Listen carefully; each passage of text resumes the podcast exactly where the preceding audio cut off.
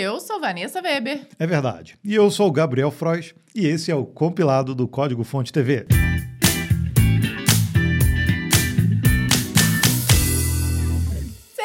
Bem-vindo a este compilado de número 114, que contempla as notícias do dia 19 de agosto até o dia 25 de agosto. E aí, tudo bem com vocês? Como é que foi aí até o fim da semana, na sexta-feira? Sextou, agora é sábado, né? Se você está assistindo aqui a gente às 6 horas da manhã, que é o dia que a gente lança o compilado. E, como sempre, tem estreia nesse episódio. Então, você que está aí acompanhando com a gente às seis da matina, estamos aí dando bom dia pessoalmente através dos comentários, viu? Então, é sempre bom você vir aqui para o YouTube, se você estiver é, ouvindo a gente, ou até assistindo, né? No caso do Spotify para vir aqui no canal do YouTube do Compilado. Então assiste, dá um like, participa com a gente no chat ao vivo, se, tiver, se, você, se você tiver aí é, de bobeira aí às 6 horas da manhã no sábado, né? Geralmente não, né? Não, a gente está dormindo. é um bom horário para estar dormindo. Ah, fazendo alguma sábado. atividade física, tem também, a galera né, que, que é Mas do... tem aquele pessoal que automaticamente acorda, né? Então você passa a semana é inteira é acordando cedo. Chega no sábado você acorda também. Então, fazer um exercício no domingo também. também. eu, não me forço, um eu não me forço dormir mais no domingo só porque é domingo. Eu faço a rotina igual. Né? É, eu às vezes durmo um pouquinho mais, mas não tenho mais dormido tanto, né? Eu já, já dormi pra caramba. Hoje em dia não dá mais pra dormir tanto, não. mas não importa. O importa é que você está aqui com a gente para conferir todas as notícias que rolaram no mundo dos códigos. E na semana passada a gente fez um desafio e esse, essa semana a gente não conseguiu concluir, mas essa semana eu quero também é, colocar esse desafio. Para a galera que acompanha a gente no compilado, a gente quer ultrapassar pelo menos uma vezinha o Hipsters lá no Spotify como o primeiro podcast de tecnologia do Brasil. A gente sabe que essa tarefa é difícil, é viu? Árdua. Por isso a gente não conseguiu na semana passada, mas continuaremos tentando nessa. então o convite também é para se você estiver assistindo no YouTube, pode assistir, mas depois vai no Spotify também, deixa lá um, um viewzinho pra gente no vídeo, pra gente poder, de certa forma, alcançar, né? Nós já conseguimos ficar em, em, na segunda posição várias vezes no Spotify e a gente quer, pelo menos, conseguir uma vezinha lá, tá na primeira posição. Vamos ver se essa é a semana, né? Vamos ver. Tentaremos e contamos com a sua ajuda.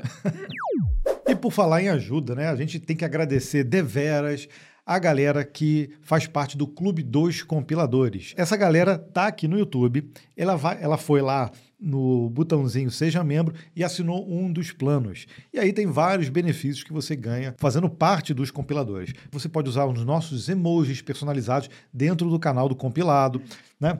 Você participa também dos chats ao vivo né, nas estreias. A gente faz uma menção honrosa aqui a vocês toda semana. E além disso, nós também temos um sorteio especial que nós fazemos sempre no último episódio de cada mês presenteando você, que é um dos nossos membros, seja com um livro, ou um gadget, uma camiseta, alguma coisa interessante para você. Além disso, você ganha também selinho de verificação nos seus comentários, nos chats. Isso é muito legal. E aí, a gente está aqui agora para agradecer deveras vocês. Muito obrigado ao Leonardo Guimarães, ao Ivo Nilson Cardoso, Magno Pison e ao Guilherme Monção. Guilherme Monção é o onipresente, porque ele também faz parte lá do Clube dos CDFs no canal do Código Fonte TV. E esse pessoal também ganha o nosso agradecimento super especial por aqui a Viviane Silva, ao Eric Nunes, o Bruno Correia, Paulo Martim e ao Jorge Humberto. Um beijo super especial para vocês que estão aqui nos ajudando a manter não só nós dois aqui, mas também toda a equipe que está por trás Exato. de cada episódio do compilado. Vocês estão nos ajudando, ah, como a Vanessa falou. Falei? Falou ajudando. Nem qualquer, percebi, mas tudo qualquer... bem. Olha como é que é importante a sua ajunda. Ai, meu Deus do céu, que loucura. Então, é, depois dá uma olhadinha, né? Clica aí no botão Seja Membro, dá uma olhada nos benefícios e escolha o plano que melhor se encaixa aí com o seu perfil. Então, vamos para as notícias, Gabriel. E eu hoje, acho que depois do ajundando, eu tinha que ter tomado outro café, né? Mas eu vim de chocolate. Tá vendo? A gente, eu tô meio dormindo. A gente inverte Não, aqui. eu quero chocolate, tá bom? o meu aqui é, é o que? Pingado? Eu não lembro que eu peguei. Pingado ou café? É café com leite. Que é pingado Não, também. que é pingado, não faz diferença nenhuma. É, mas isso não importa. O que importa é que o Python estreia no Excel. A partir de agora é possível combinar o poder da linguagem Python com as fórmulas do Excel. A funcionalidade, por enquanto, está disponível apenas em versão prévia para os assinantes do programa Microsoft 365 Insiders. Basta optar pelo canal Beta. Inicialmente, o recurso será exclusivo da versão para desktop do Excel. Entretanto, todos os cálculos em Python estão rodando na nuvem através do Microsoft Cloud. Para executar esse processo, está sendo utilizada a plataforma Anaconda, focada em ciência de dados. A distribuição Anaconda Python transplantou para a nuvem Azure as principais bibliotecas da linguagem para Excel e foi escolhida como parceira da Microsoft nessa iniciativa. Plugins, bibliotecas e extensões pagas que permitem o uso do Python no Excel não são inéditas. O diferencial agora é que a solução se torna nativa do ecossistema. Stefan Kinnenstrand gerente geral da Microsoft, explicou a mudança de paradigma. Agora você pode fazer análises avançadas de dados no ambiente familiar do Excel, acessando o Python diretamente na barra de fórmula do Excel. Nenhuma configuração ou instalação é necessária. Usando os conectores integrados do Excel e o Power Query, você pode facilmente trazer dados externos para o Python em fluxos de trabalho do Excel. Fluxos de trabalho nada mais são do que workflow. Né?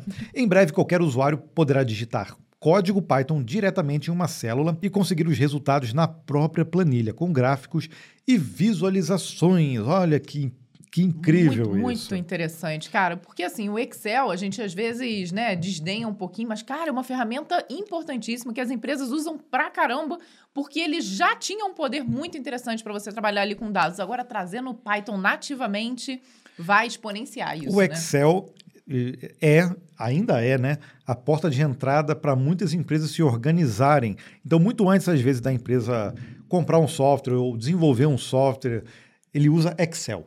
Uhum. Né? É para lista de clientes, é para lista de, sei lá, produtos, é compras, é vendas, é financeiro. Dá para fazer tudo no Excel, né? Sim, eu durante muito tempo usei assim arduamente o Excel, justamente porque a empresa que eu trabalhava tinha lá o seu sistema, mas você não conseguia fazer todos os cruzamentos de dados que você precisava. Então a gente exportava tudo isso para Excel e trabalhava ali loucamente para trazer todos os Exato. insights que a gente precisava. Para quem trabalha com sistemas, é o famoso CSV também, né? Esse formatinho também nossa, quantas vezes você já exportou, já importou? é para banco de dados, sai do banco de dados, vai para o Excel, vai, vai para outros sistemas, né? Uhum. Então, an antes de da gente viver no mundo online aí, de transferir arquivos via JSON, né? Uhum. Que é muito lindo isso, é né? É lindo. A, a, gente fazia tudo offline via CSV, CSV via Excel, lá, né? Exatamente. Por aí. Ficava lá ajustando. Não, vamos fazer tudo dividível por ponto e vírgula, ficar barrinha, é, barrinha. Mas até onde eu vi essa utilização do, do Python vai ser o seguinte: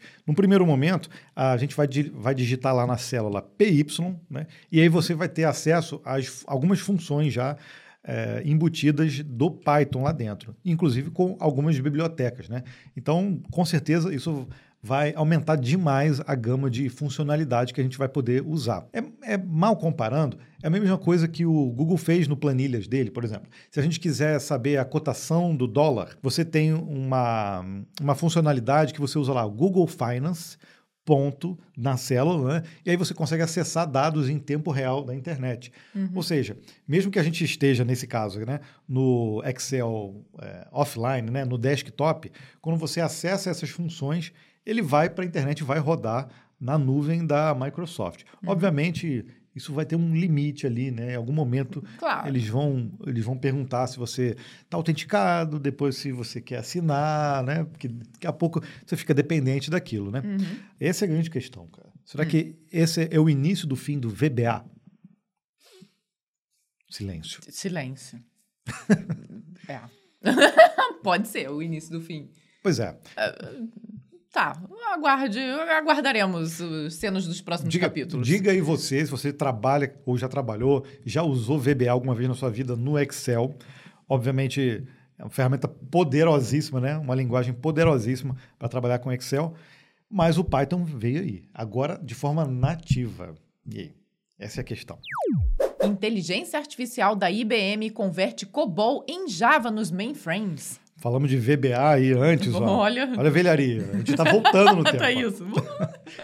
O número de programadores capazes de dar manutenção ou resolver problemas em sistemas legados escritos em COBOL diminui a cada ano que passa. Por causa disso, a IBM resolveu adotar o poder dos algoritmos do Watson para mudar o paradigma. Sai o COBOL, entra o Java no lugar. A solução Watson X Code Assistant for Z, nossa, o nome, Watson X Code Assistant for Z, está focada em criar código moderno em Java para a família de mainframes IBM Z. Ah, tá, IBM Z. Ah, agora entendi. Em um vídeo demonstrativo, a empresa garante que a ferramenta está sendo projetada para apresentar recursos automatizados de refatoração de código que podem extrair serviços prestados a uma empresa de uma aplicação COBOL monolítica. O modelo de código Watson X, desenvolvido pela IBM, foi treinado exclusivamente em linguagens de programação, dominando nada menos que 115 linguagens com 20 bilhões de parâmetros. A nova ferramenta está profundamente integrada com a suíte de soluções da própria IBM. Antes da refatoração, é necessário usar a ferramenta Application Discovery and Delivery Intelligence para entender as dependências do aplicativo e gerar um repositório de metadados. A partir daí, outra ferramenta separada abre a pasta de trabalho trabalho e extrai o código COBOL. Ao final de todo o processo de conversão com o Watson X Code Assistant for Z, a saída gerada pelo código Java pode ser comparada com a saída do código COBOL antes da implantação. Bem interessante, né? Vamos ver. É, é, sempre muito difícil fazer essa comparação e conseguir justamente entender todas as regras de negócio, tudo que está por trás ali para transplantar para outra linguagem. Mas, mas aí, deixa eu entender então. No final das contas, é o COBOL que vai continuar rodando lá. A gente vai ter só uma, um equivalente em Java, justamente porque agora, teoricamente, nós poderíamos colocar a galera do Java para programar em COBOL. Entendeu? Não é isso que você entendeu? Não, eu Olha só, queria de fato a saída, ali. a saída hum. gerada pelo código Java pode ser comparada com a saída do código COBOL antes da implantação. A implantação é feita em COBOL. Vocês entenderam isso? É, é, não, eu entendi ao contrário, que o, vai ter uma comparação, mas para depois você jogar o Java de vez não, lá. como é que o Java vai rodar em mainframe, cara? Eu, é, é. Eu, eu estou aí meio boiando. Acho que não é isso, não. Eu acho ser, que. Pode ser um meio termo ali. É, aí toda porque, vez vai, na verdade, depois pegar o código o modelo... em Java, transpilar de novo para. Então, eu acho que é isso. É, o que, ele, o que esse, esse repositório aí, essa IA vai fazer, vai fazer um, uma refatoração, uhum. não é? Uma refatoração de código. A galera vai desenvolver em Java normalmente e vai ter um equivalente em COBOL. Uhum. E aí a, a, as implantações vão, vão ser feitas através dessa IA. Pode Olha ser. Só. Acho é, que é isso. Faz mais sentido. Acho realmente. que abre um precedente aí, de repente, para outras coisas no futuro. Uhum. A gente, de repente, voltar a programar ou programar em Portugal e aí depois a gente diz qual é a saída que a gente quer. C Sharp, Java. Olha, o Gabriel foi longe é, agora. É, mas, mas, sim, é possível, é, é, o que está acontecendo. São 115 linguagens aqui nesse modelo. Uhum. Será que a gente converge para ir para uma, uma linguagem só? Se você tivesse que falar hoje, ok, só existe uma linguagem agora de programação, qual você escolheria? Ih, nossa, não, não, não vou responder isso não, deixa para vocês aí nos comentários. Eu vou me abster. e aí, para você, qual é a linguagem, seria a linguagem universal aí para você programar? Eu escolho. Fala baixinho para ninguém escutar, né, Gabriel? Acho que você entendeu, né? Ou não, deixa pra lá. Android Runtime deixa os aplicativos 30% mais rápidos. O é. Google atualizou nessa semana o Android Runtime, uma melhoria que deve acelerar o funcionamento de aplicativos em até 30%, dependendo do aparelho. A melhoria está sendo distribuída para os dispositivos através do sistema automático do Google Play e irá beneficiar todos os usuários da versão 12 ou superior do Android. Para breve, mas sem data marcada, a atualização também estará disponível no Android Go. Podemos esperar tempos de inicialização de aplicativos mais rápidos, melhoria na velocidade de execução, uso de memória aprimorada aprimorado e compilação de bytecode mais eficiente. Além de tudo isso, a atualização do ART também carrega correções de segurança. E para os devs, a evolução do RT também é bem-vinda. O Runtime oferece suporte a um quarto das APIs de desenvolvimento disponíveis no Android SDK. Além disso, o ART também possui um compilador que busca aproveitar o máximo do hardware, gerando instruções específicas do chipset sem perder compatibilidade. Gerando é, instruções específicas do chipset sem perder compatibilidade, quer dizer, é um band if, provavelmente. O Google garante que testou o novo ART compilando mais de 18 milhões de APKs e executando testes em benchmarks de inicialização, desempenho e memória em uma larga variedade de dispositivos Android. E o Google não vai parar por aí. Uma nova atualização para o ART está programada para os próximos meses para melhorar ainda mais o desempenho, enquanto reduzirá o tamanho do código. Aí sim, aí sim. Vamos tirar vantagem. os ifs e vamos Não, fazer- não, mas eu tô brincando aqui. Provavelmente não está implementado como if, Não, mas claro com não. certeza, se tem ali uma especificidade de hardware, você tem que ter códigos específicos, né? Não tem escolha, né? Ainda não tem como fugir disso. É, e o if é a solução mais rápida, assim, né? Mas, é, realmente, nós não somos mais usuários de Android, estamos usando o iPhone, a Vanessa também migrou para iPhone recentemente, mas, mas temos Isso também que eu ia falar, Android. né? Temos Android Inclusive aqui, ó, esse aqui, é- vidas. esse aqui que é o que eu monitoro aí a gravação É. da gente, É, É mas, Android. mas usamos ainda, né? Temos, Sim, o tablet que a gente utiliza também está com Android, então a gente ainda utiliza muito o Android por aqui também. A- a- o que a gente tem de reclamação em relação a Android é que realmente, como tem uma gama muito grande de aparelhos diferentes, hardware diferentes, é muito difícil, né? Você É. fazer um sistema único que performe bem. Então, Em todos eles. aí é a vantagem do iPhone né, em relação ao ecossistema dela. Agora, por exemplo, a gente tem no, no carro um aparelho também, é, né, o, o multimídia lá, com o Android, tudo, e, cara, é uma... É muito ruim, né? É horrível. É muito ruim. Eu Nossa. ainda, eu ainda fico me, me imaginando, pô, quanta coisa já evoluiu nos aparelhos celulares, nos desktops, e o de carro ainda não, não tá nesse nível, né? Não. Por que Ah, será? Salvo, salvo exceções, né? Mas pelo menos esse nosso ali, nossa, é horrendo. Pois é, porque que você, é? você vê, você vai Sei. pegar, você vai pegar um, um Uber, por exemplo, você vai pegar é, a galera que trabalha com aplicativo, eles estão sempre com o celular ali. Sempre, é verdade, É, né? pô, é- olha, olha que, que nicho de mercado, cara. Você, Uhum. que- você colocar aparelhos que ficam embutidos no carro. Né? Aí para um pouco aquele negócio do- da galera assaltar, É, levando o celular, celular, né? porque o negócio está ali embutido no carro. E aí ele poderia trabalhar com o aplicativo do Uber, olha que legal. Uhum. Aplicativo de navegação, com o Waze. Tudo bem que eu sei que tem, o Waze, tem tudo ali, você pode instalar. Mas não é o mesmo tipo de hardware, né? Você Não. colocar um, um, um, um chipzinho SIM dentro do aparelho. Sim, entendeu? também é outra coisa que faria muita diferença, Pra né? rolar Porque ali. você precisa necessariamente estar com o celular para poder Exato. parear ali os dois para usar a internet. Exato, é. Então, olha que, que nicho de mercado, né? Provavelmente existe aparelho. Estou chutando aqui, é porque o, Ah, é que o meu é. aparelho é ruim, né? É, Que o nosso é nós ruim. trocamos e compramos um ruim. É. Essa é a verdade. Essa que é a verdade. Mas com certeza deve ter já a solução para isso. Se você tiver, se você usa aí no seu carro aí alguma solução dessa, por favor, nos diga aqui no comentário, até nos indique aí, porque para a gente poder trocar o nosso também. Google precisou explicar falhas de inteligências artificiais. É. O Google está investindo pesado em soluções de inteligência artificial, né? Vide aí o que a gente viu aí no evento, né? Só, ya, ya.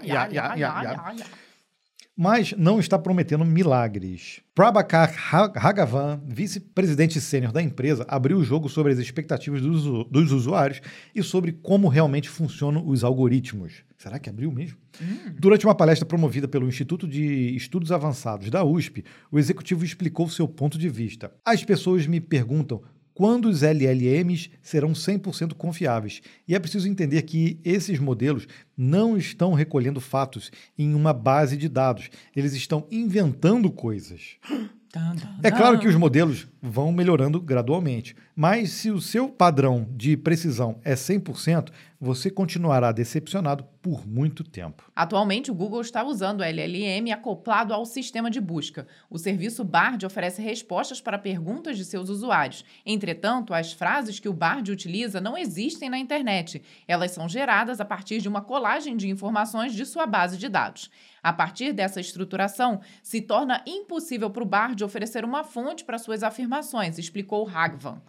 Ragavan, acho que é isso, né? Entretanto, o executivo garantiu que o Google estuda uma forma de incorporar uma referência nas respostas do Bard, destacando a fonte que esteja mais próxima, ou seja, mais relevante para aquela pergunta. O crédito para as fontes tem se tornado um ponto de atrito entre os serviços de inteligência artificial e os criadores de conteúdo autoral. Exato. Algo que a gente vem falando aqui também repetidamente todas as semanas quando se fala de inteligência artificial, né? Porque, imagina, é um modelo que gera uh, a linguagem. Ele vai criando a partir de regras específicas que vão sendo criadas. Imagina assim: se você fosse criar um banco de dados simples, que teria um campo de.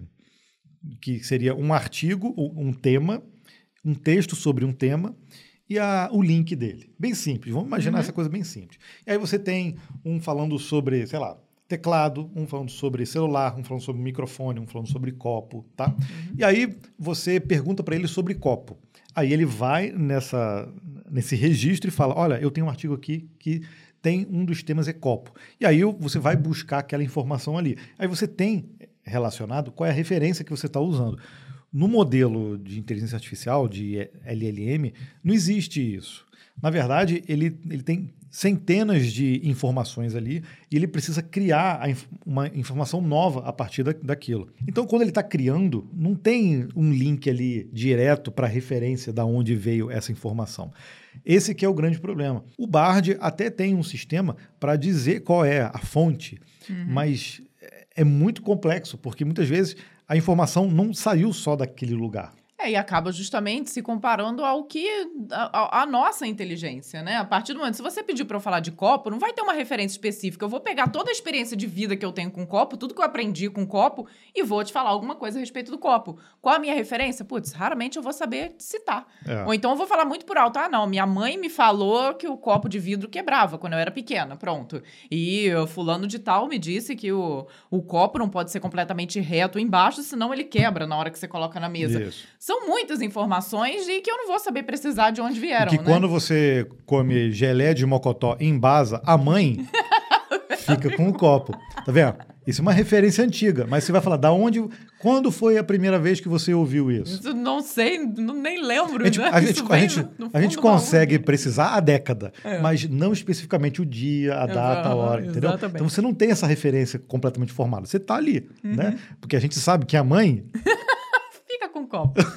Nossa senhora, agora a gente vai descobrir todo mundo que está aí na beira dos 40 que vai lembrar disso. No mínimo, no mínimo na beira dos 40 ali. É. E acabamos fazendo propaganda para geleia de mocotó em Baza, que é melhor, né? Olha, Gabriel, eu deixei de comer geleia de mocotó tem uns 35 anos na minha vida, que eu só comia quando eu era realmente muito pequena. Mas os nossos filhos são loucos por isso até hoje, viu? Mas os nossos filhos? Mas os nossos filhos adoram e eu fico com o copo. e a Vanessa fica com o copo. Para continuar falando aqui de velharia, falha Zero Day no WinRAR é explorada por hackers. Principalmente para aquela galera que não compra o WinRAR. Ai, oh. ai, ai. Hum. e você usa ainda o WinRAR para compactar e descompactar arquivos? Eu uso. Você tem instalado? É pior que eu tenho. Pois é, cara. Você pagou pela licença ou está usando a versão de testes indefinitivamente? Olha só, tá vendo? Eu brinquei, mas está aqui na notícia. Aí. É bom ficar atento. Existe uma falha de segurança, segurança grave no software e ele está sendo explorado por agentes maliciosos. Essa brecha foi utilizada por criminosos eletrônicos nos últimos quatro meses para furtar ativos digitais como criptomoedas, mas também para invadir contas bancárias. A falha considerada Zero Day foi corrigida agora pela HAR Lab, a empresa responsável pelo WinRAR, tão logo a origem do, dos ataques foi identificada. Portanto, se você ainda tem o bom e velho WinRAR rodando na máquina, mesmo na versão shareware, é bom visitar o site do fabricante para conseguir a versão atualizada. Os primeiros golpistas que exploraram a falha se infiltraram em fóruns sobre investimentos e finanças, onde plantavam os arquivos compactados maliciosos. A vulnerabilidade no WinRAR permitia que scripts fossem disfarçados como arquivos JPG e TXT. Esses scripts eram executados automaticamente ao serem descompactados por suas vítimas usando o programa comprometido. De acordo acordo com a investigação conduzida pela empresa de segurança Group IB, houve pelo menos 130 vítimas desse ataque. Ainda que a operação original tenha alvos bem específicos, agora que as informações sobre a brecha estão públicas, outros criminosos podem explorar a mesma falha em outros cenários. Então, atualiza aí, gente. Eu vou ter que ver aqui. Eu nem sei se eu tenho WinRAR aqui. É, ou, se, ou seja, esse é mais um aviso que a gente traz aqui de vez em quando, falando sobre segurança, que a gente fala sobre firmware, para você atualizar o firmware assim da sua CPU, da sua placa de vídeo, quando for necessário, porque muitas atualizações dessas são relacionadas a brechas de segurança. Lembrando que a gente falou algumas semanas atrás que nem importa qual era a, o sistema que você usa, nada. Uma vez que você é, é, infectado, por exemplo, no caso lá de chips da foi da Intel da que Intel, teve problema Mas também teve né? a AMD também. Também. Tá? Uhum. É, não adiantava. Você, você, o fato de você ligar o computador, ele já executava ali um, um, um programa ali malicioso. Nesse caso do WinRAR, a gente vê também que mesmo os programas aí que já estão aí há décadas, ainda sim, né, eles têm, é, podem ter problemas de segurança é aquela máxima do sistema, né? O sistema nunca está pronto, um software nunca está pronto completamente. A gente é, precisa realmente, ainda mais quando é usado por centenas aí de milhares ou até milhões de pessoas, né? É preciso sim sempre buscar por atualizações e se precaver ao máximo possível, né? Poxa, a gente está falando aqui não só de usuários, né? Estamos falando aqui de desenvolvedores que conhecem ali os meandros ali do desenvolvimento do software. Então a gente sabe o quanto que é importante essas atualizações de segurança. Agora a gente sabe o quanto é importante e nós mesmos acabamos falhando ali em algum momento em algumas dessas atualizações, né? né? Então, por isso que a gente sempre traz, quando tem mesmo um software como o InHack, que é mais antiguinho, a gente traz essas notícias aqui para manter todos vocês devidamente atualizados e para que vocês possam atualizar os seus programas também. Dino é derrubado por ataque DDoS. Olha só, ninguém está livre. Não. Um ataque coordenado de negação de serviço derrubou a infraestrutura do Dino no começo da semana. Não apenas o website oficial foi derrubado, como também seu módulo de registro. Por causa do ataque DDoS, desenvolvedores tiveram problemas para acessar seus dashboards no serviço Dino Deploy, por um período que se estendeu entre 90 e 120 minutos. De acordo com o um comunicado oficial, o grande volume de solicitações excedeu a capacidade do Dino Deploy de aumentar a escala e alocar mais recursos.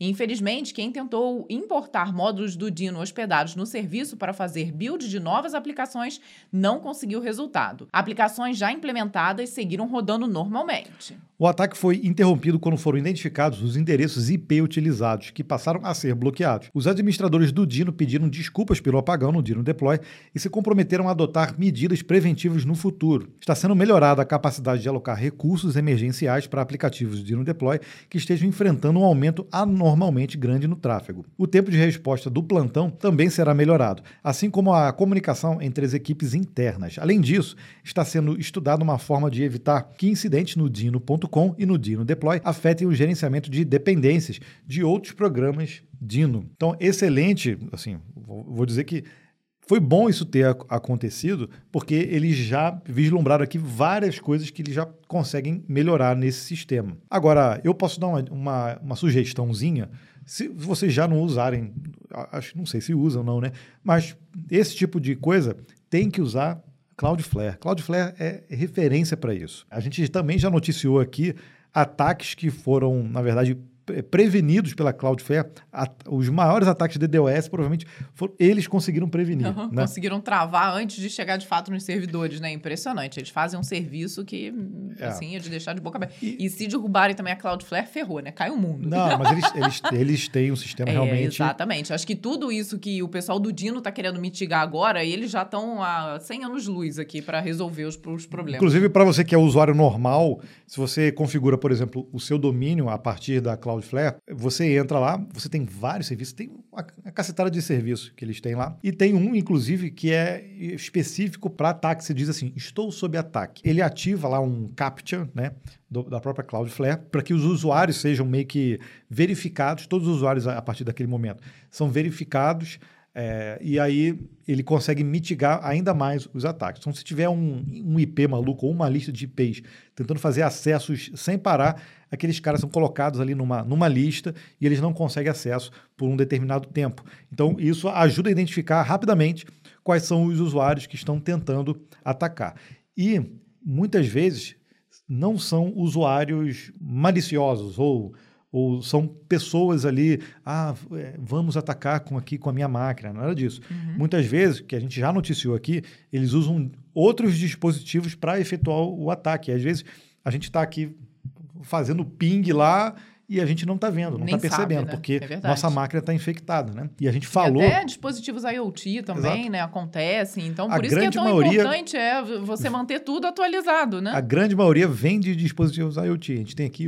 Só aqui dentro a gente tem um, dois, três... Cara, Gente, é muita coisa. Me, me, diz aqui no escritório agora quantos dispositivos fora o computador que estão com IP na rede. Você consegue? Nossa Senhora. Ó, a, lâmpada, a lâmpada, Alexa, o Google Home, é, aqui, aqui, ó. Aqui não, atrás também ó, tem. É, esse, essas duas têm IP, as, duas as lâmpadas, duas. tem mais duas Gente, ali. Ui, perdi as contas já. Tem, tem, tem mais um, um aqui. uma tomada aqui. Olha só. Nossa, isso só rapidamente. Com certeza tem outros que a gente não está nem contando. É. Quantos, quantos IPs tem aqui rolando aqui, né? Estima aí no seu cômodo atualmente. Quantos IPs tem aí conectados na sua rede aí nesse exato momento? Diz pra gente aqui nos comentários. Cara, é muita coisa. E depois a gente não você diz, nem conta quantos, mais. Quantos podem estar infectados aí porque você não atualizou o firmware? Hum, tan, tan, tan. Meta lança Code Llama e é capaz de gerar códigos. Estava demorando, mas aconteceu. Agora a Meta também tem um largo modelo de linguagem, mais conhecido como LLM, público, capaz de gerar códigos. O chamado Code Llama é uma solução open source que consegue completar e depurar código existente em uma ampla variedade de linguagens de programação, incluindo Python, C++, Java, PHP, TypeScript, C Sharp e muito mais. E muito mais. Code Llama é baseado no já disponível modelo Llama 2, também da Meta. Ainda que o Llama 2 já tivesse suporte para geração de código, essa não era a sua funcionalidade principal e o recurso não estava no centro das atenções. Com o Code Llama, nome feio, né? Code Llama, a Meta quer oferecer uma alternativa viável para o GitHub Copilot ou o Amazon Code Whisperer. E a Meta não está brincando em serviço. Uma das versões do Code Llama atinge a impressionante marca de 34 bilhões de parâmetros. Em termos puramente matemáticos, é o maior modelo de geração de código existente no mercado. E a Meta garante que é um modelo que atinge a melhor performance entre as opções de código aberto. A empresa está mesmo empenhada em contribuir para a comunidade. Em seu comunicado oficial, a Meta afirma: modelos modelos específicos de código disponíveis publicamente podem facilitar o desenvolvimento de novas tecnologias que melhorem a vida das pessoas. Ao lançar modelos de código como o Code Llama, toda a comunidade pode avaliar suas capacidades, identificar problemas e corrigir vulnerabilidades. Mais um para a gente fazer teste, Gabriel. Mais um. Vamos, vamos ter que atualizar. Nós fizemos um vídeo aí fazendo uma comparação, mas de lá para cá já lançaram aí pelo menos mais duas é, grandes soluções. Nós, né? nós não usamos o Bard nessa comparação. Sim. É, tem o, o Llama e tem mais um, se eu não me engano, que não entrou nessa lista. A gente ainda não está na lista de espera ainda do GitHub Copilot X. Uhum. É, não conseguimos ainda. Eu vou fazer uma outra solicitação. Acho que esqueceram da sua solicitação lá. lá é. Mas realmente a gente precisa usar. Eu eu boto fé aqui nessa Nessa aqui da meta. É, tá? a, gente, a gente já falou isso outras vezes, né? A meta tem lá seus problemas, seja ele com as folhas, mas ela é uma, uma empresa que sempre que desenvolve alguma coisa, joga para a sociedade, é muito bem vista e, e muito, costuma evoluir muito rapidamente, exato, né? Exato. Então, eu coloco fé aqui que possa ser né, um, um, concorrente à altura. O Bard deu uma decepcionada né, com a geração de código. Agora, a gente está vendo aqui, principalmente se isso aqui é, virar uma extensão né, para a uhum. IDE, principalmente se for para o VS Code, né, cara? Porque aí a pessoa vai ter mais opção ainda para instalar o, e poder testar. E aí não tem jeito, você vai fazer o comparativo, você vai ver quem vai performar melhor,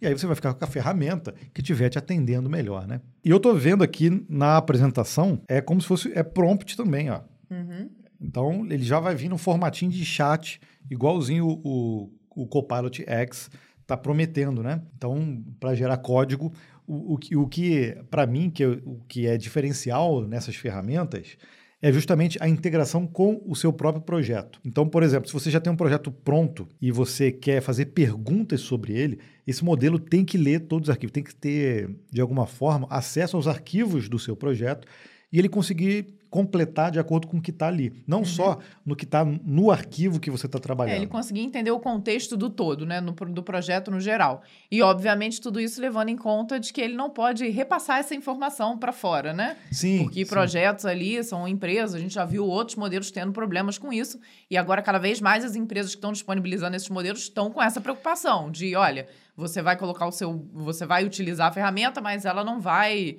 é, disponibilizar esse código de uma forma é. geral para dentro da IA, né? Esse seria o estado da arte para utilizar esse tipo de ferramenta. Você fazer perguntas sobre o seu projeto e ele não só sugerir, mas ele poder fazer também as alterações junto. Porque quando a gente está trabalhando é, ao mesmo tempo com conversando com uma IA e alterando o código, muitas vezes você fica, putz, toda alteração tem que passar pela IA? Tem, né? Porque se, você, se ela gera um código para você, você coloca no, no, seu código, você faz uma alteração, você fala, putz, agora sim tá, tá, tá acertado. Quando você fizer uma pergunta novamente para ele, ele não sabe que você atualizou o seu código.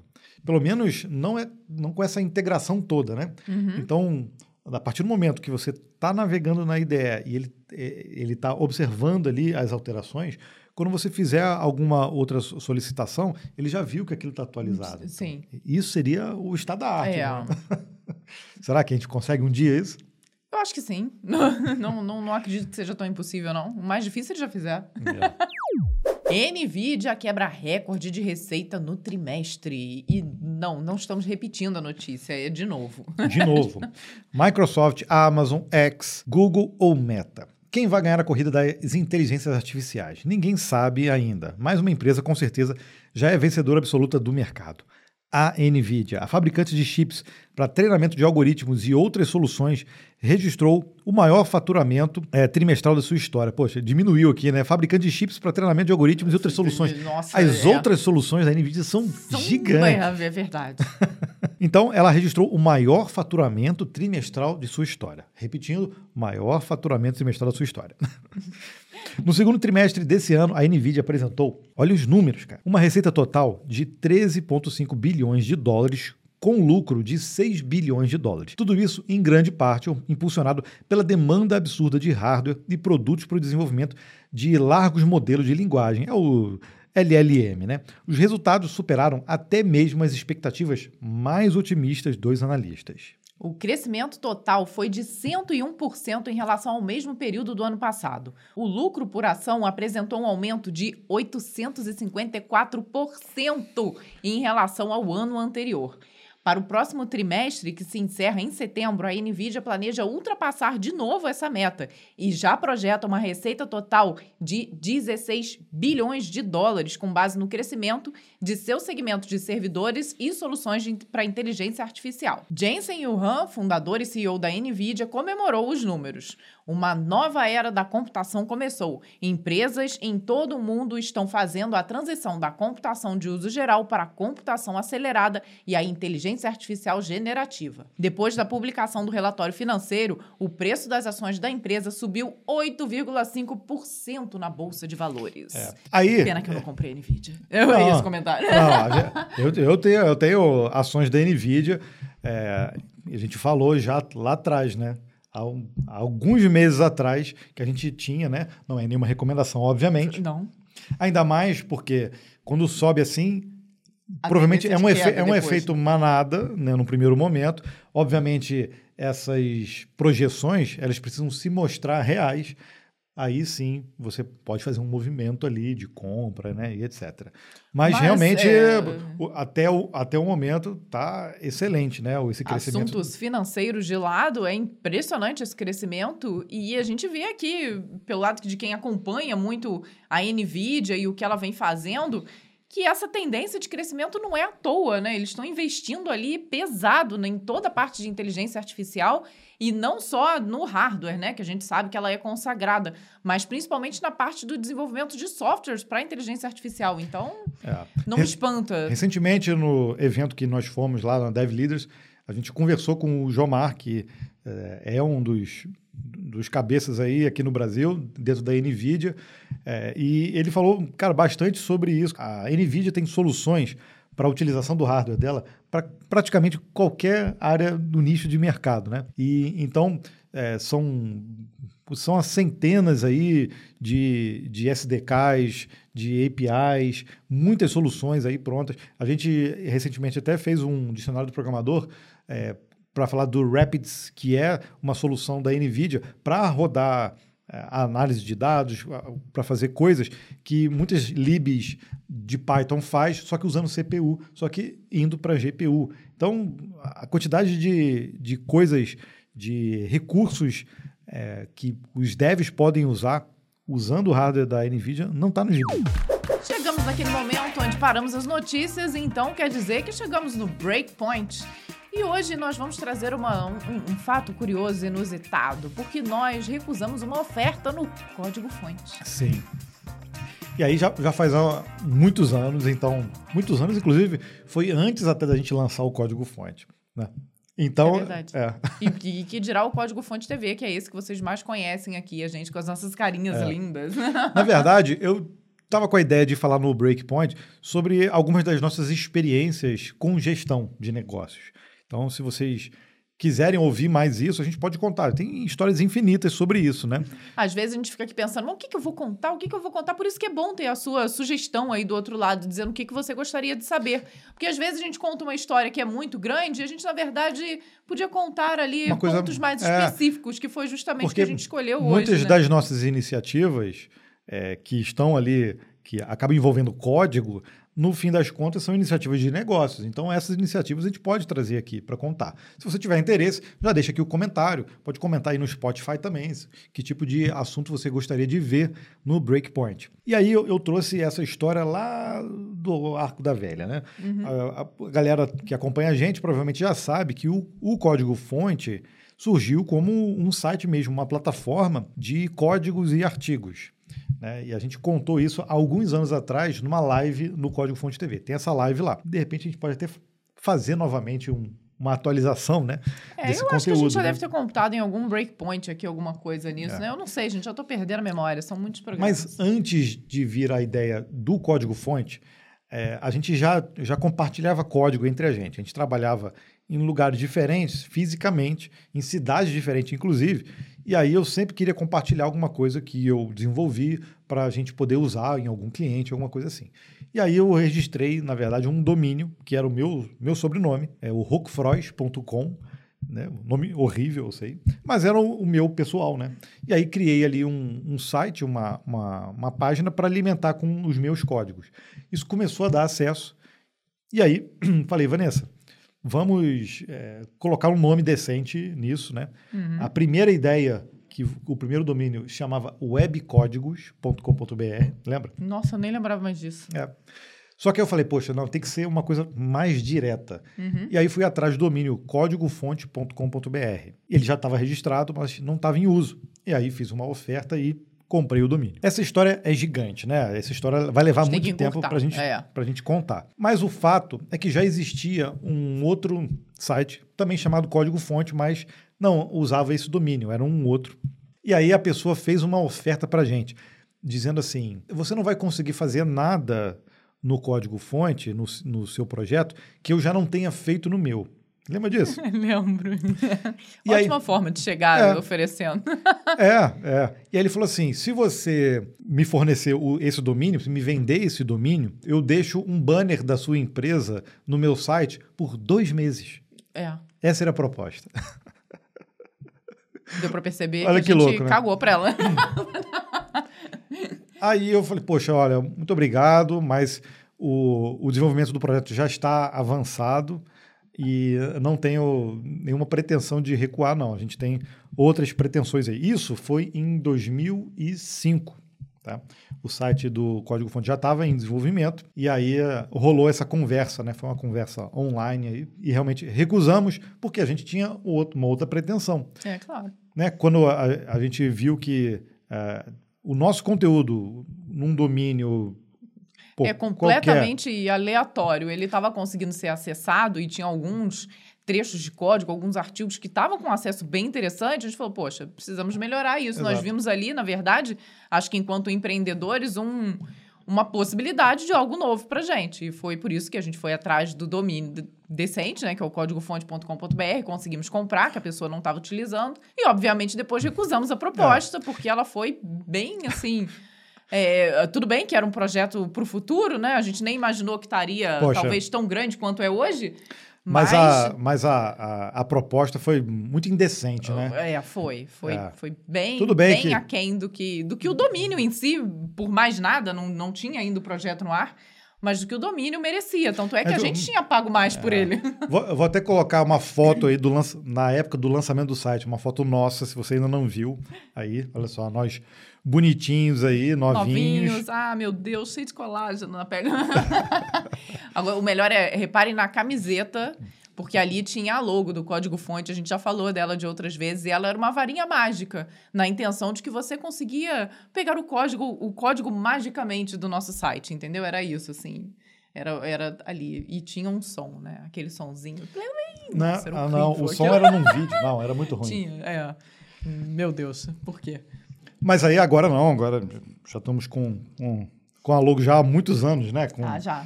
Já é, repaginada, mas aí a proposta foi essa, né? E aí, obviamente, recusamos e, poxa, você vê, hoje o código-fonte, o que, que é, né? Acabamos insistindo aí, melhorando o projeto durante vários anos, foi se reformulando, até que chegou o momento de a gente fazer vídeo em 2016, estamos aí agora. E o outro projeto, você vê, eu nem lembro o nome. Lembra sim, mas a gente não vai falar, deixa pra lá. não, mas, eu, poxa, não é que a gente tá aqui torcendo para que a pessoa se demande de forma alguma, poxa. é- a gente poderia ter coexistido sem nenhum problema. Tem área na tecnologia para Tá. milhares de sites aí simultâneos. A gente só ficou meio ofendido com a forma como foi feito, né? De chegar, não, você não vai conseguir fazer nada que eu não tenha feito. Pois é. porque não. eu sou máximo. Eu acho que isso, acho que- isso é que deu incentivo assim, putz, Exatamente. agora eu vou Foi- fazer é, melhor do que não. você, você fez. É, foi por aí. Acho que o tiro saiu pela culatra. Se você quiser saber mais histórias como essa, assim, do que a gente já passou aí nos nossos negócios, deixa aqui nos comentários, tá? E a gente volta nas próximas semanas aí contando outros causos. Agora é o momento dos vídeos da semana. Superamos aí, conseguimos lançar três vídeos essa semana. Começamos com o dicionário do programador falando sobre o Yarn. Olha, Tava estávamos faltando, né? devendo há muito tempo o Yarn, mas ainda estamos devendo outros, né? Sim, NPM Muitos. estamos devendo também. Sim, é um deles, é verdade. A gente pode fazer uma sequência de vídeos, inclusive, falando sobre esses gerenciadores de pacote, gerenciadores de dependências. Eu acho que é sempre legal, né? Muitas pessoas falaram nos comentários também sobre o PNPM. Eu Isso. sempre co- confundo falando, eu tenho que parar e PNPM. pensar aqui, senão eu falo Ah, errado. e outros, outras linguagens, como o PIP, por exemplo. Né? Sim. É legal, porque aí, além da gente explicar o funcionamento deles, como que funciona a estrutura, é, como foi desenvolvido, a gente pode criar também um mini tutorial ali para a galera já sair é, utilizando, né? Já poder utilizar com, a- com aquelas coisas mais básicas do gerenciador, né? Então, fica aí a, a dica aí para os próximos dicionários, né? Sem dúvida. E também tivemos um vídeo super interessante mostrando ali a nossa perspectiva e um super resumão da Dev Leaders Conference, que nós tivemos o prazer de participar. Um evento super interessante, organizado e muito bem organizado pelo pessoal da Alura. Tivemos o prazer de estar novamente com o Paulo, conhecemos o Guilherme, né, que já tanto tempo ali em parceria com a Alura e tudo, a gente ainda não tinha tido o prazer de conhecer pessoalmente e acompanhamos muitas palestras muito interessantes, trazendo ali insights muito bons para a gente não só abordar como conteúdo aqui no Código Fonte, mas também para a nossa é, profissão, né, para nossa carreira enquanto líderes técnicos e líderes de, de empreendimento Exato. também, né? Não, é muito bom porque a gente já, de alguma forma, a gente já estudou sobre liderança bastante no nosso MBA, mas é sempre bom ouvir essa galera porque tem muita bagagem e a gente sai com muitos insights para nossas vidas, inclusive, né, para a gente aplicar no dia a dia. E é legal que a gente pode converter isso em vídeo e mostrar isso para vocês. Então, Viu? Tá Foi lá que nós esse vídeo. fizemos. E o terceiro vídeo foi um- um vlog que nós fizemos reagindo aqui a algumas vagas para quem quer trabalhar para fora. E até assim trouxemos duas plataformas que são diferentes que eu acho que as pessoas não conhecem tanto né? A gente tem sempre aquela coisa de buscar vaga através do LinkedIn mas existem outras plataformas com vagas bem selecionadas ali bem interessantes. Exato. Então se você quer ver se realmente existem oportunidades boas para quem é brazuca trabalhar remoto para o exterior essas plataformas trazem sim muitas vagas legais. A gente reagiu a algumas, então esse vídeo realmente vale a pena, não só para conhecer as plataformas, mas para você ver o que, que a galera de fora está realmente pedindo e quanto que eles estão dispostos a pagar. Separamos também, como sempre, alguns comentários dessa semana aí no código fonte e aqui no compilado. E o primeiro deles é da Glaze Segato aqui no compilado. Tentei trazer meus filhos para o mundo da programação. Minha filha curte mais design e resolveu cursar o técnico em multimídia no Senac. Já meu filho pensa em seguir para programação de jogos. Veremos. Muito bom sucesso para eles, viu? E ó, também programação em jogos é outra área que muito tá legal. muito interessante. Viu? E ela ainda usou, ó, hashtag vem camisa, hashtag comprei casaco. Ó, lembrando, ó, esse é o último dia aí para você adquirir o casaco do código fonte, tá? É a blusa de moletom, né?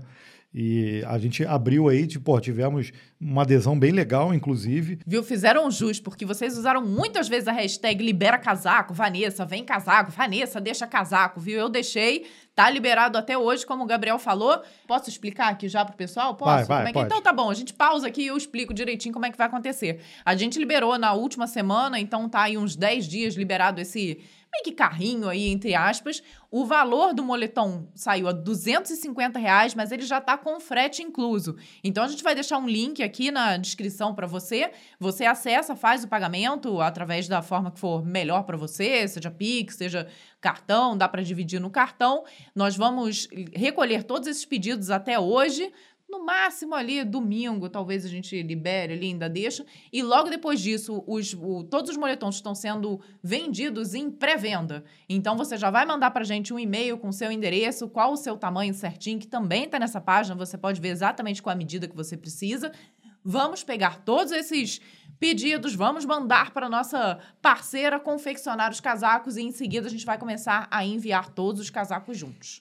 Essa ok, é a ideia. falei tudo? Essa, Essa é a ideia. ideia. Por isso que não vai ficar aberto o carrinho definitivamente. A gente vai encerrar realmente.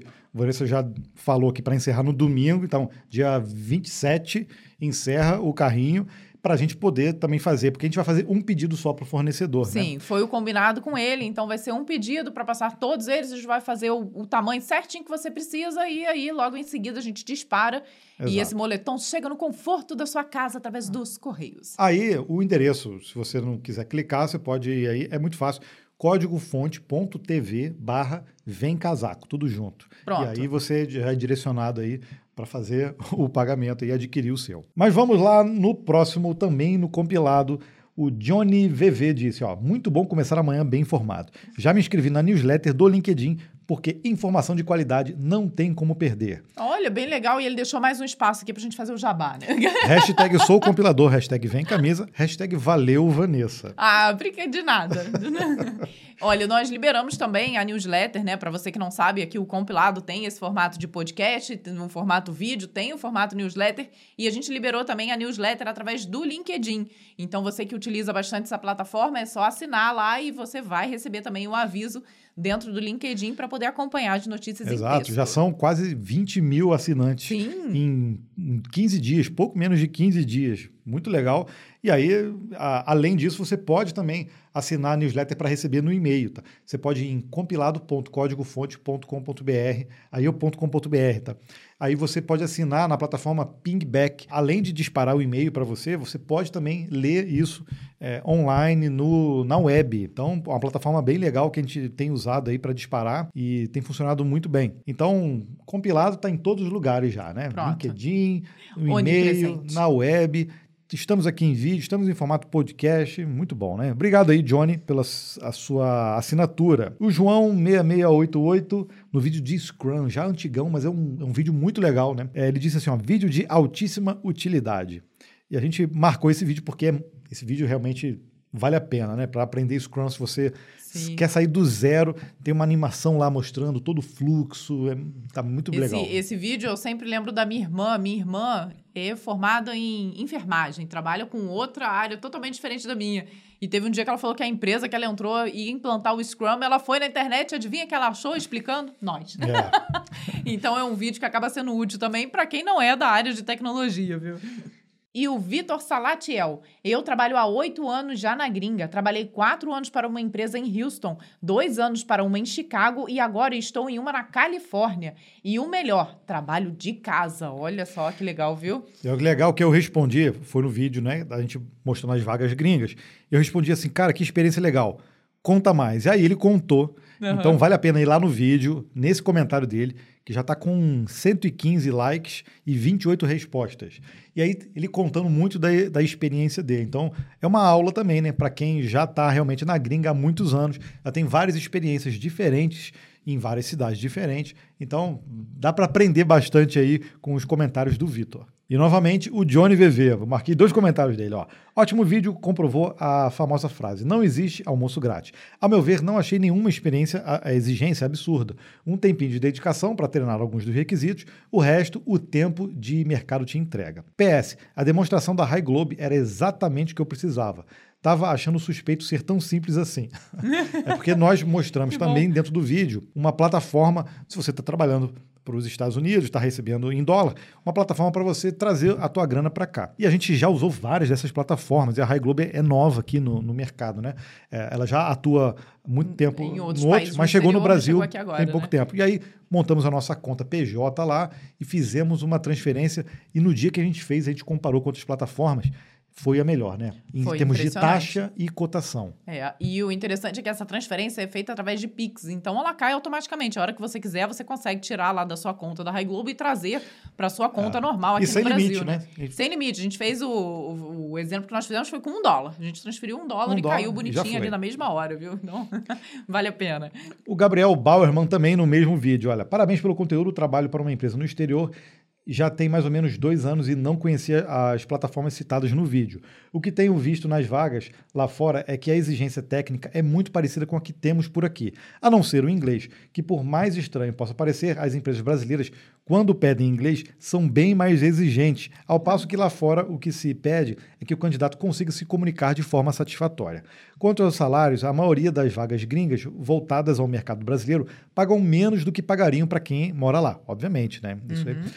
Os salários mostrados no vídeo saem um pouco dos valores que tenham visto, mas nem por isso deixam de ser vantajosos para nós, visto que o valor do dólar é muito favorável para a gente. Exato, acho que as empresas acabam se aproveitando disso também, né? Elas sabem que mesmo pagando um pouco menos do que elas pagariam para um profissional lá, o salário ainda é muito atrativo por conta dessa diferença cambial, né? Então, Exato. acaba que todo mundo sai ganhando, né? E em termos de capacidade técnica, a gente já provou que o brasileiro não perde em nada, né?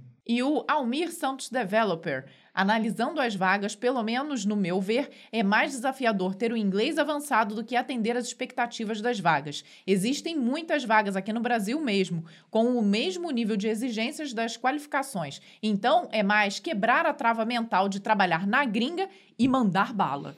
É Sem isso aí. dúvida. E aí o que eu complemento com o comentário anterior. Muitas dessas vagas você não precisa do inglês avançadão. Obviamente, você tem que saber é, entender bem, né? Ter o listening bom e saber se comunicar, né? Existem graduações aí, né? B1, B2, É, eu né? não confesso que eu não entendo muito bem ali qual, qual, qual graduação significa exatamente o quê. Mas é claro que você vai estar trabalhando lá fora, você precisa, às vezes, vai tá- participar de um call e tudo, você consegue. Você precisa entender o que, que vai estar acontecendo, você vai receber os e-mails, né?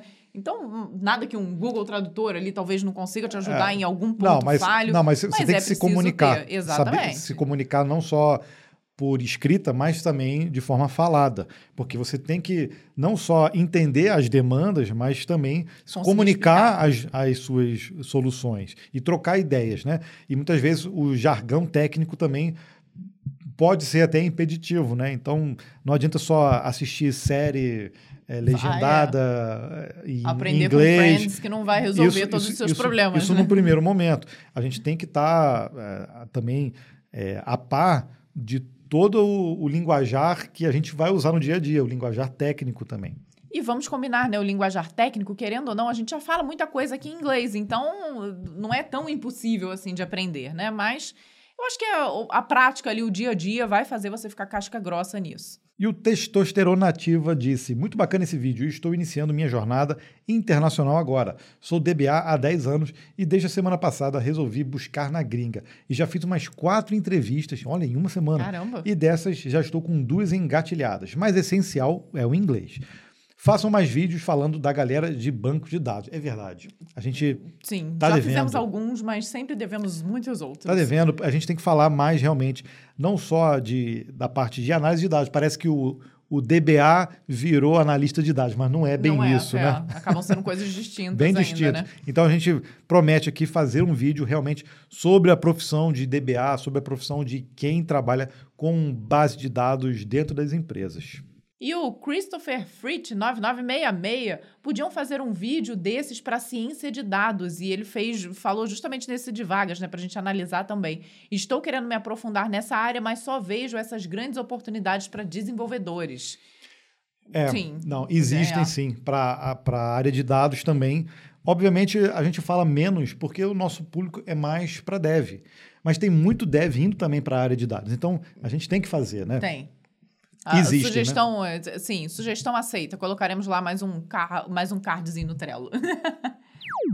Chegamos aqui no momento Vozes de Locutor para fazermos o nosso sorteio semanal das camisetas, ou melhor, da camiseta. Do Do compilado. compilado. Então, se você quer levar para casa uma camiseta do compilado toda lindona aqui, então o que, que você tem que fazer? Você tem que comentar nesse episódio dentro do YouTube e aí na outra semana, no próximo episódio, a gente sorteia a galera que fez o comentário, né? Aí você pode usar a hashtag, pode eh, usar vem camisa, pode fazer um comentário pertinente em alguma das notícias que a gente falou. Tem várias formas aí de da gente Qualquer comentário está É. valendo, viu? Então, sem mais delongas, vamos ao sorteio. Rufe os tambores. Enquanto eu bebo água, eu vou sortear, ó. Mas pode rolar uma propaganda também. Pode. Ah, deu certo. E o vencedor foi o Roberto Shostakovich. Shostakovich. Para o Rust ficar bom mesmo, ele tem que implementar bit size field nas structs. Olha que interessante esse comentário dele. Bom, e com esse comentário bem técnico, ele garantiu já uma camiseta do compilado. Olha que legal. Roberto, eu vou entrar em contato com você através do seu próprio comentário para que você envie lá seu endereço para contato@códigofonte.com.br. E para você que faz parte do clube dos compiladores, essa seria a semana para a gente fazer o sorteio. Na próxima semana a gente vai- já vai fazer o sorteio desse mês, né? Sim, sim. Porque a gente ainda está vendo qual é o livro que a gente vai sortear para vocês. Então, calma, então, que no mês que vem teremos dois sorteios aí dentro do clube dos compiladores. E chegamos aqui ao final desse episódio, né, Gabriel? Ah, já? já. já. Lembrando a você, então, que quer o casaco para correr, porque vai acabar e a gente não vai liberar isso de novo, já tô avisando, hein? Porque fui eu que liberei. Então vai lá em códigofonte.tv, terminando aqui, ó, códigofonte.tv barra vem casaco, tá? Acho que a gente já fez bastante propaganda do casaco, tá? É aquele moletom bem quentinho mesmo, de alta qualidade. A gente atesta porque a gente usa ele pra caramba aqui. Então pode comprar na fé. Gabriel acabou com sua água, de acordo com o prometido. E nós vamos ficando por aqui. A gente vê então na próxima semana. Um obrigado especial pra você que tá aí na estreia com a gente, tá? Eu agradeço sempre nos comentários, mas vou agradecer aqui também. Exato. Muito obrigado por nos acompanhar. Se hidrate, uma excelente semana aí para vocês e até o próximo. Tchau, tchau. Tchau.